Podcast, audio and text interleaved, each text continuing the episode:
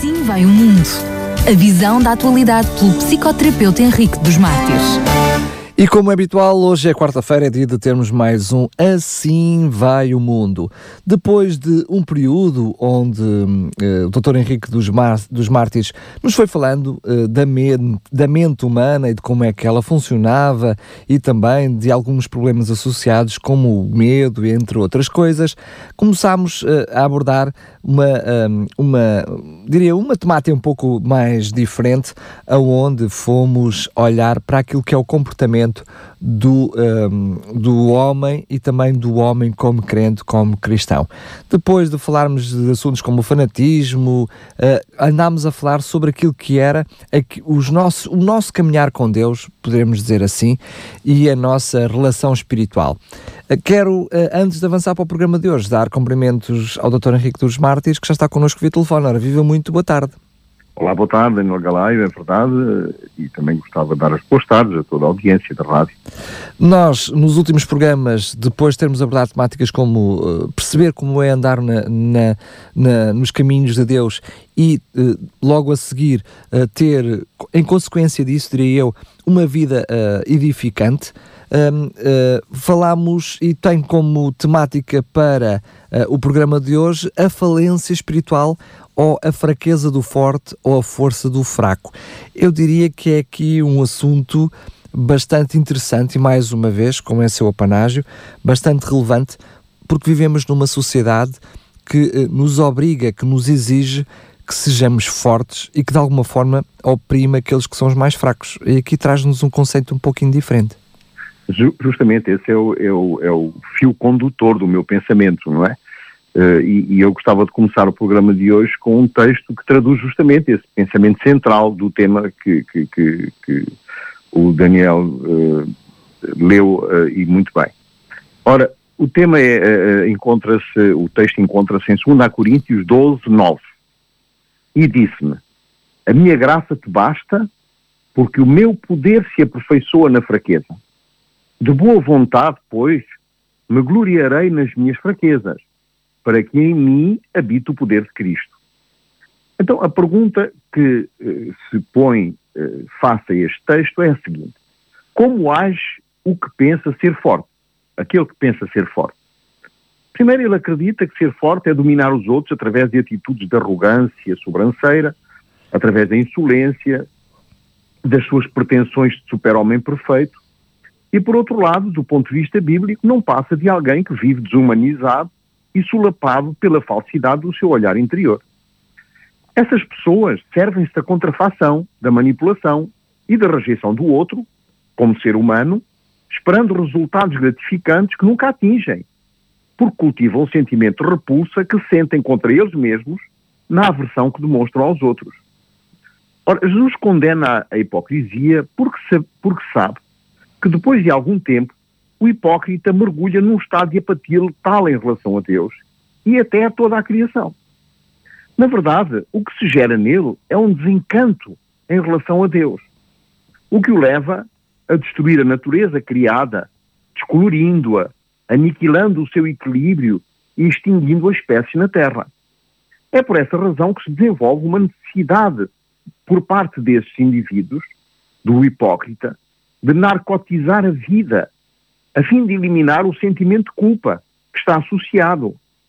O que na prática se materializa na violência, na fuga, no consumo de drogas, no consumo do álcool, no hedonismo, enfim, em tudo o que desumaniza o ser humano.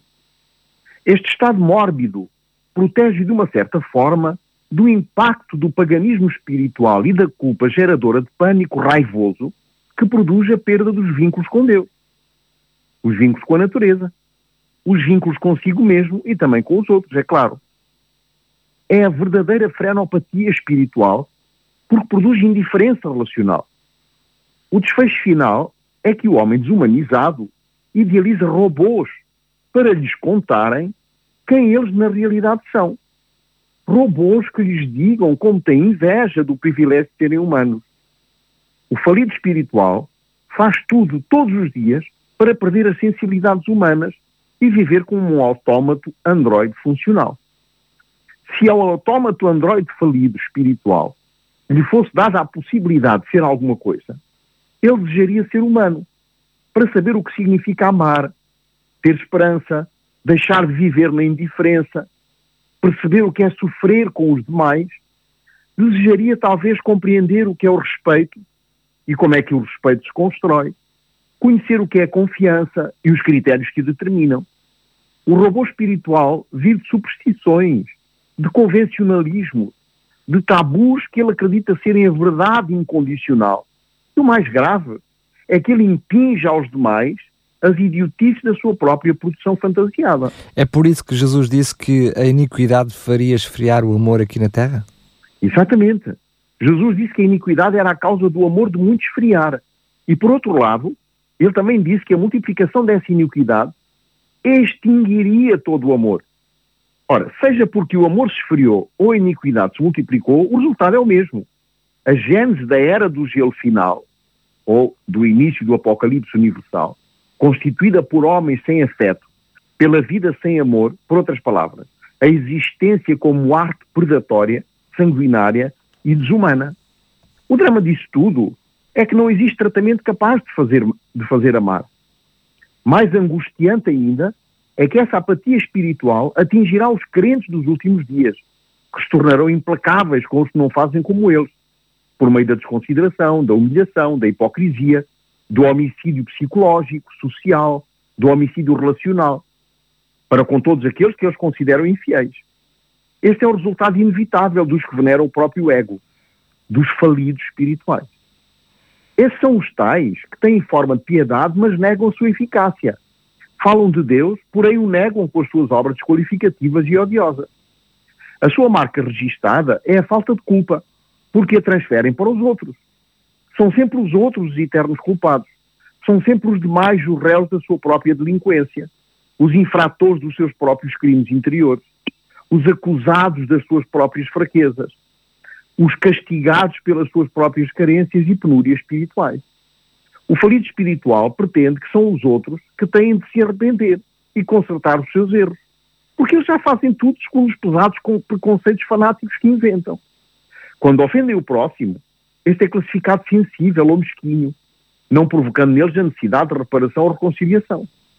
Se não forem cultivadas as virtudes do amor divino e não for pedido a Deus que sonde o próprio coração a fim de retirar tudo o que é mau, bem como tudo o que prejudica a relação com ele e com o próximo, todo o crente cairá na armadilha da indiferença espiritual global, da embriaguez, da desensibilização humana, da superficialidade acompanhada de uma perda gradual da solidariedade, da empatia, do importar-se com o outro, numa verdadeira resistência ao amor e uma consagração cada vez mais evidente do eu. A impossibilidade de vinculação com o próximo, a dificuldade de os dignificar como irmãos, de honrar o que carrega no panteão do coração, o modelo do amor de Cristo, é reveladora da perda de nós mesmos, da falência dos referenciais cristãos mais arcaicos, da anestesia do dar-se ao outro, da morte gradual das virtudes mais nobres do cristão convertido. Era bom que o robô lembrasse algumas coisinhas básicas sem as quais a humanidade, dentro de cada um de nós, não aflora, não aparece, nem se mantém. A primeira é amar. Quem ama vive eternamente, porque possui a essência do amor eterno, que é Deus. A segunda é a consequência da primeira, é perdoar. Quem perdoa será perdoado, porque quem tolera as faltas dos outros, Deus também trata, tratará as faltas deles com tolerância no dia do juízo. A terceira é a misericórdia. Quem tem misericórdia também será julgado com misericórdia, porque a misericórdia triunfa no juízo. Por isso, a humildade o grande drama do cristão é precisamente o orgulho. Este é o último, a humildade. É o desejo de ser pequeno Deus. Porque quando queremos ser pequenos Deus, a natureza se torna animal, grosseira, feroz, bruta e, sobretudo, inoperante. Daí então o texto que nos propõe hoje: o poder se aperfeiçoa na fraqueza. Exatamente. Na realidade, a palavra de Deus nos adverte que todo aquele que se exalta será humilhado. Quando nos foi dito que, como Deus, seríamos conhecedores do bem e do mal, e nós respondemos, eu quero ser como Deus, e aderimos a esse projeto, não nos tornamos como Deus, conhecedores do bem e do mal, mas fazemos o mal todo o tempo, nem percebendo o bem que devemos fazer. Porque vivemos desvinculados da fonte do bem. Querendo fazer o bem, só fazemos o mal. E nem vemos que estamos a fazer o mal. De tão idiotas que somos. Não só não nos, não nos divinizamos, como ainda nos tornamos menos do que os animais, que conservam pelo menos os instintos intactos, desde a criação. Conservaram mais sabedoria espontânea e natural do que nós, que sem o desenvolvimento de toda a tecnologia, seríamos alienígenas do, do, nosso próprio habitat. E às vezes ainda somos, mesmo com essas tecnologias todas. Tudo isto é consequência, portanto, da queda do homem no Éden, não é? Depois da queda no Éden, como diz, como o nosso assunto era ser como Deus, tudo o que a humanidade mais abomina é que lhe digam: seja homem e viva as implicações dessa condição, com todas as ambiguidades das suas fraquezas, com a honestidade e a sinceridade de os reconhecer e de se apresentar diante de Deus como um fraco e não com a pretensão de ser um forte, cuja força é um logro, uma impostura proposta pelo inimigo. Se a humanidade tivesse essa franqueza de se apresentar como um fraco diante de Deus, o poder de Deus aperfeiçoar-se-ia nas suas fraquezas. Porque o único caminho para ser, um, para ser um humano e para ser este humano que cresce em Deus é conhecê-lo. É provar o poder de Deus sem morrer desse poder. Porque conhecer o poder de Deus com a insolência de possuir o mesmo poder mata. Torna-se filho da arrogância e não de Deus. O poder de Deus só não mata o fraco.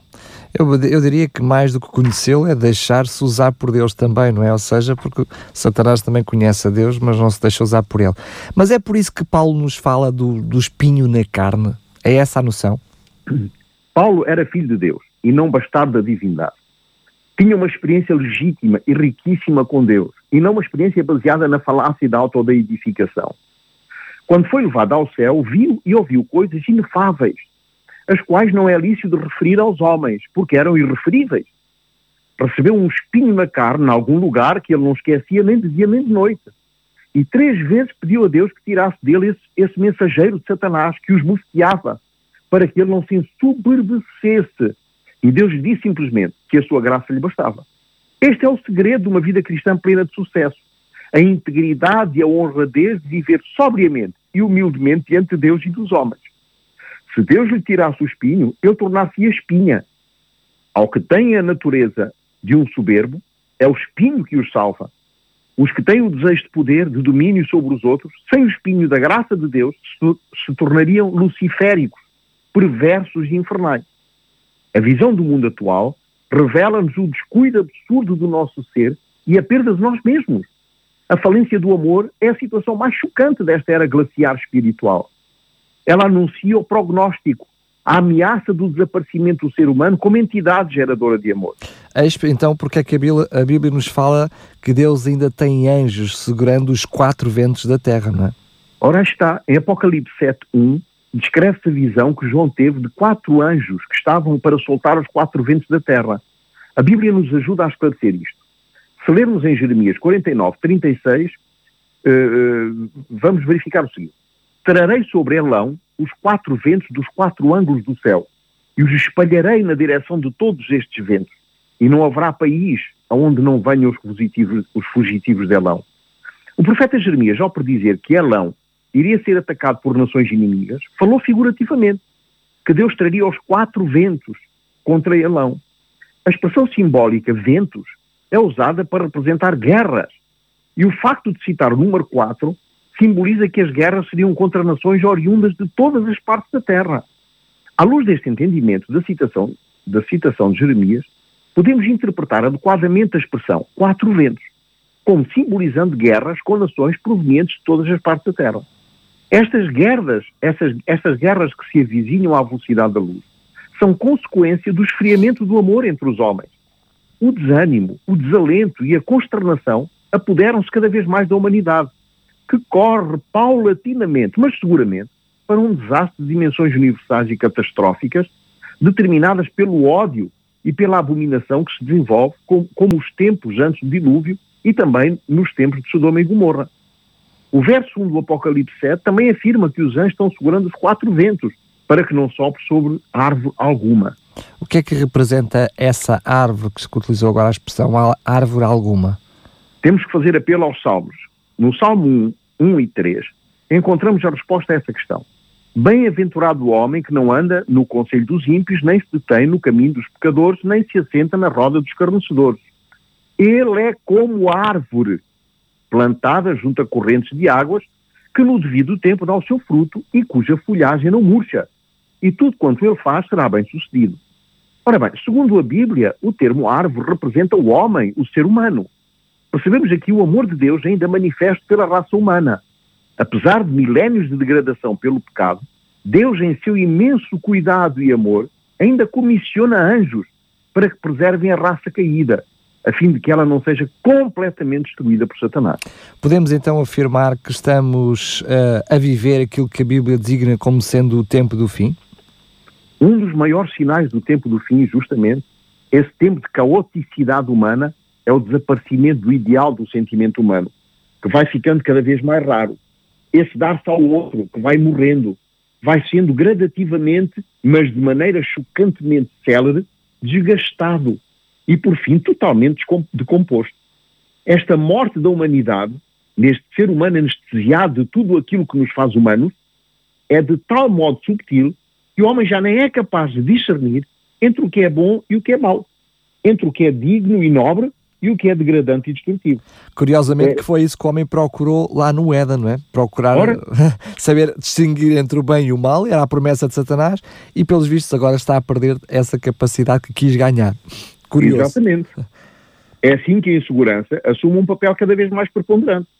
Assim como o homem tem vindo a destruir a natureza, ao ponto que Deus proferiu uma profecia contra os que destroem a terra, em Apocalipse 11, 18, dizendo que já tinha chegado o tempo de destruir os que destroem a terra.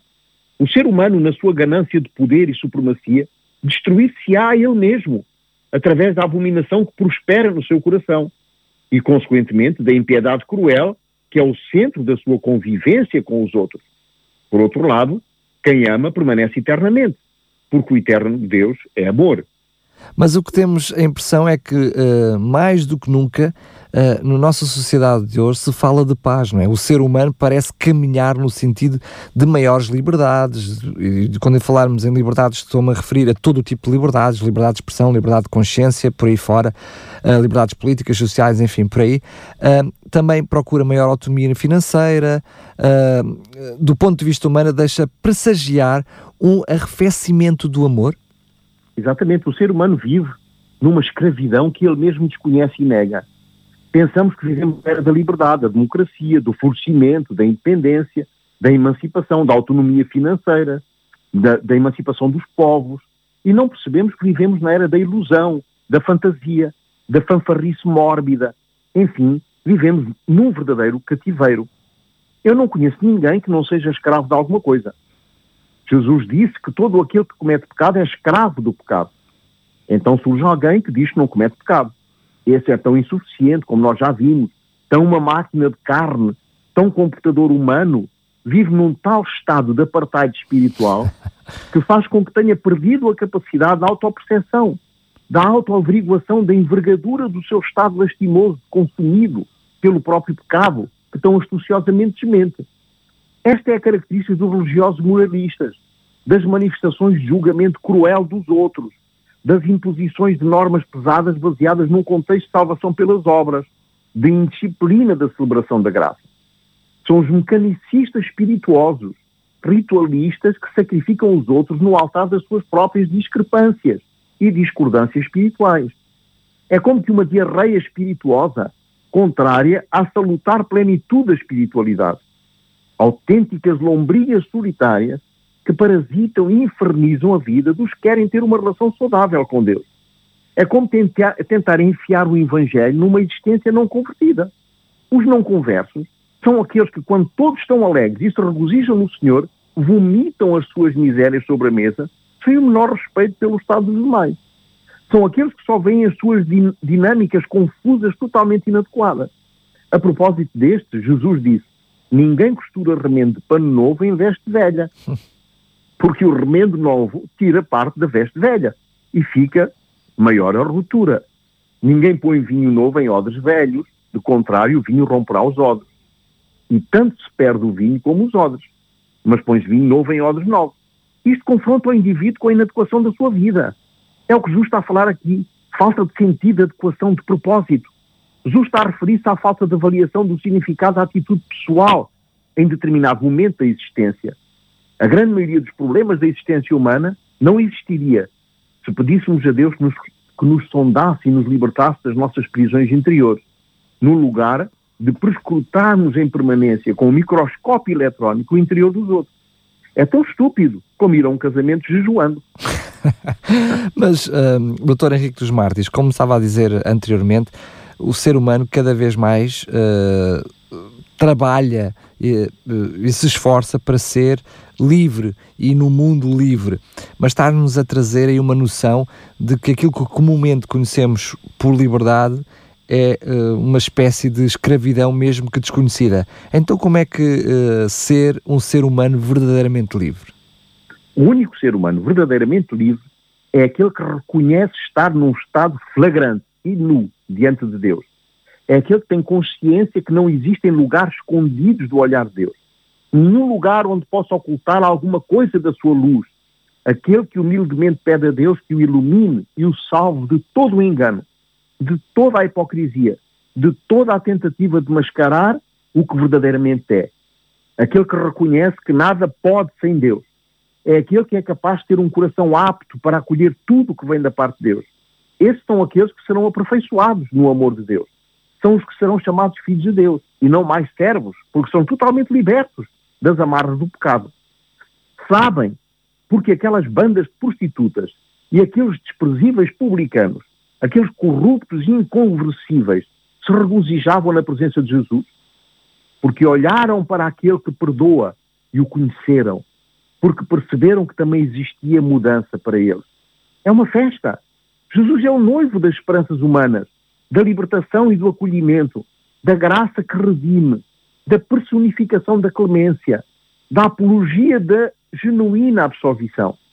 É patético ser convidado para as bodas do Cordeiro e levar vestes imundas das suas próprias obras, no lugar de aceitar as vestes, as vestes incontaminadas de Jesus, que ele manifesta em atitudes de misericórdia e ternura, de humanidade e comiseração, de indulgência e caridade, de favor e de bênção. Esta é a verdadeira perplexidade diante de Deus. É imaginar-se como um pano velho, todo furado, e a olhar para Jesus, para a novidade do Evangelho, do amor perdoador, tentar aplicar isso na veste velha, poída e arrombada das nossas tendências herdadas.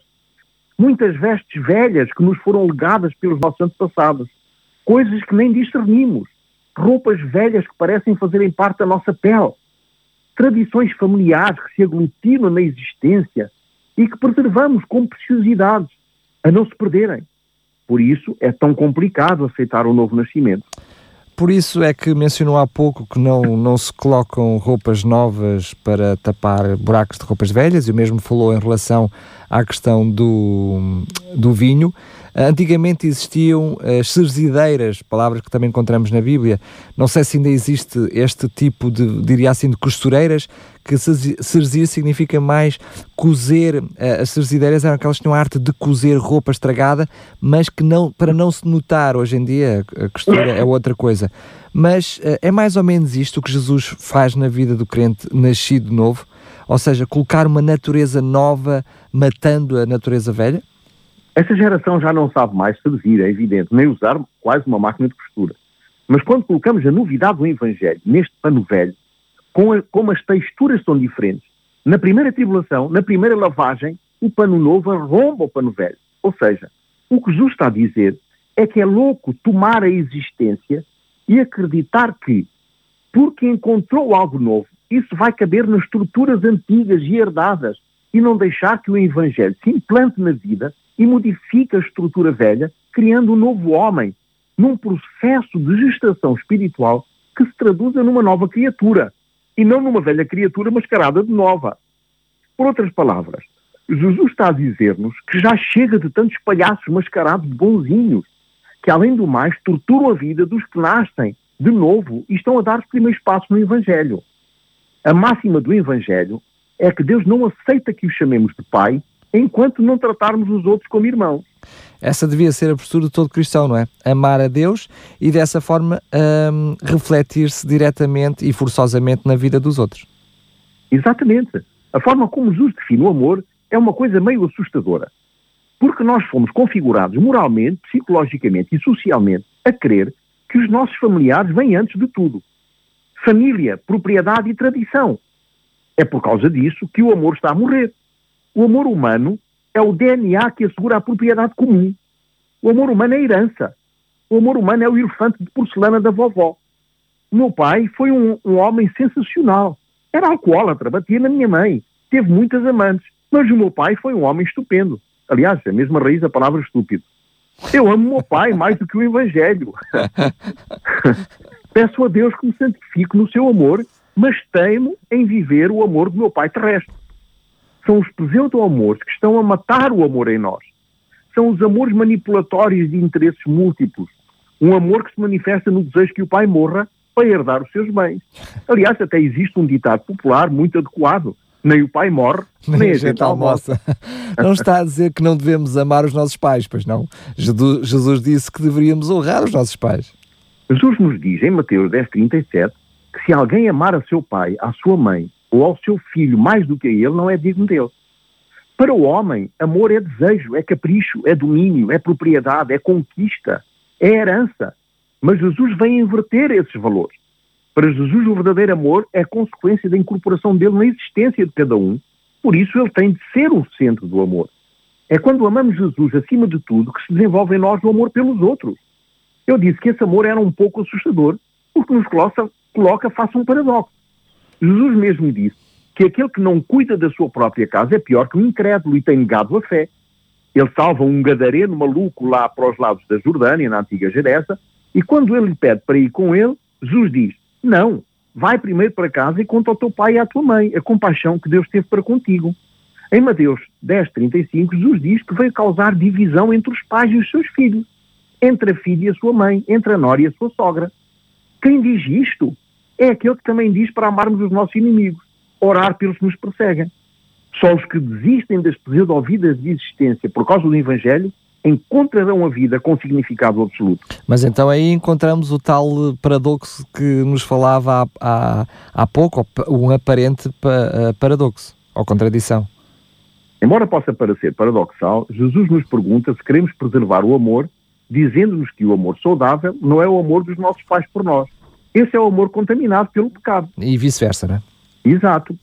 Ora, o amor saudável é o amor de Deus em nós, que não escraviza, que não é proprietário, que, que não denuncia, um amor lúcido, que não seduz, que não adula, que fala a linguagem verdadeira do genuíno amor. Um amor que não é codependente da doença dos nossos antepassados, nem, nem das nossas doenças afetivas, das nossas fraquezas, dos nossos traumas.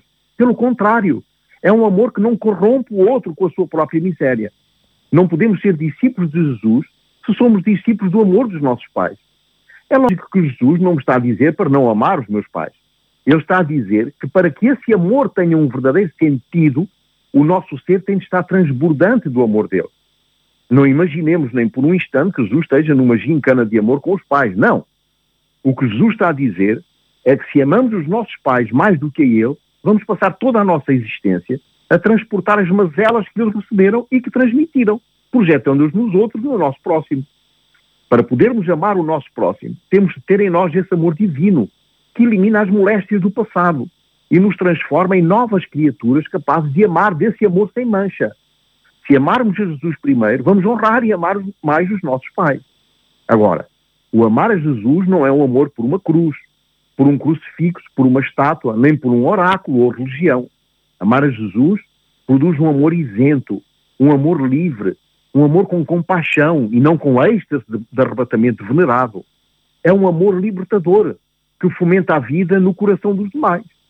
Os que não têm esse amor caem num romantismo patético da era presente, que é pensar que têm tanto amor para dar uma, uma mulher só ou um homem só não chega. tem necessidade de partilhá-lo com muitos outros. o amor de Jesus, portanto, não se traduz num frenesim de paixões eróticas insaciáveis, pois essa é mais uma das causas que leva o amor de muitos a esfriar nesta era do glaciar espiritual.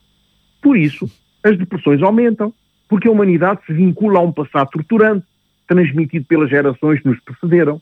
É uma síndrome da orfandade da existência. muitas vezes irresgatável, que se caracteriza pelo sentimento de desamparo e vai-se assim enfraquecendo a cada geração até definharem quase todos. São as vítimas crónicas e transferenciais para as gerações que se seguem dessa doença do abandono, dessa doença do desamor. É assim o amor humano, quando o amor de Jesus não está nele incorporado. E fechamos aqui este parênteses e no próximo programa vamos tratar da ótica da esperança, eh, com o título A Madrugada de um Tempo Renovado. Muito bem. Eu bem preciso dessa esperança, porque confesso que isto tudo para o ser humano é muito complicado. Por um lado, temos que saber gostar de nós mesmos, não é? conviver connosco, olhar para o espelho e, e, e, gostar do que vemos. Por outro lado, reconhecer que não valemos nada. Por outro lado, precisamos de ser fortes, ter força. Depois percebemos que só temos força quando não a temos, quando é Deus que, que, que atua em nós. Não é fácil realmente. Esta... Pois, até, até, porque o amor que nós temos por nós, ele só é possível quando o amor, a essência do amor vive em nós. Como nós vimos no programa anterior, não é? Lembra-se daquela fórmula. Exatamente. O não ser com Cristo transforma-se em ser. Justamente é Somos quando não agora... somos, não é? Exatamente. Agora é este Cristo que está em mim, ou seja, é este eu sou que está no eu não sou, que produz eh, o amor, o crer, o efetuar, como, ele, como diz Paulo, mas é o amor aos outros e o amor a nós.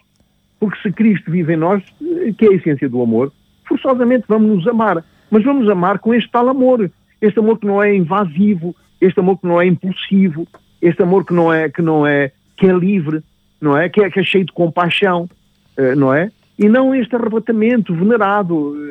Portanto, é, é, é um amor diferente, é um amor que nos liberta, não é? É um amor que, que, que promove a vida no nosso coração e forçosamente no coração, no coração dos, outros, também. Claro, porque quando amamos com o nosso amor, somos tão imperfeitos que o nosso amor também tem que ser perfeito naturalmente. Muito bem. Um grande abraço, Dr. Henrique dos Mártires. Ficamos então a aguardar esta esperança, que é o programa que, que se segue. Para si que está desse lado, relembro que este programa e todos os outros estarão disponíveis em podcast, em, podcast, em radiorcs.pt, onde diz, no separador que diz programas. Doutor Henrique dos Martins, mais uma vez um grande obrigado e até ao próximo programa. Até ao próximo programa e obrigado eu. Um abraço. Assim vai o mundo. A visão da atualidade pelo psicoterapeuta Henrique dos Mártires.